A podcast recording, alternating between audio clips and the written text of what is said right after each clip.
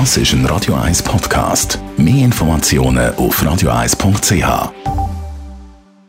Gesundheit und Wissenschaft auf Radio 1 wird Ihnen präsentiert von Hitzberger.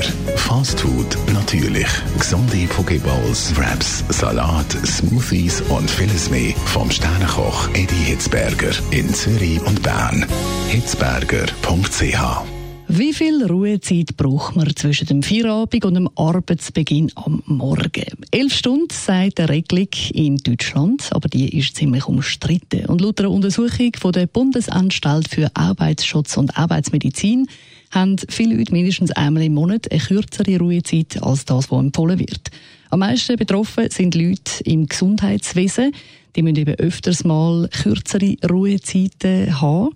Und das ist nicht wirklich gesund. Wer nämlich sich nicht genug kann erholen zwischen dem Arbeiten, der hat eher psychosomatische Beschwerden, wie zum Beispiel Rückenweh, Schlafstörungen oder emotionale Erschöpfung.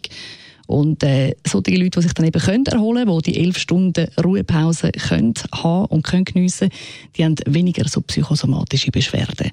Auch im Hinblick auf die empfohlenen rund acht Stunden Schlaf sagen eben das sehr äh, gut. Sehr, sehr empfehlenswert, dass man elf Stunden Ruhezeit tatsächlich habe.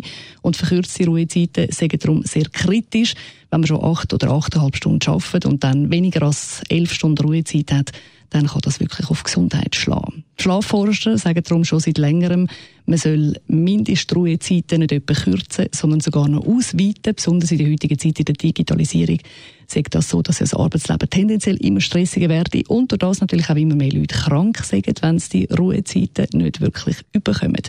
Darum die Forderung der Forscher. Mehr Ruhezeiten statt weniger.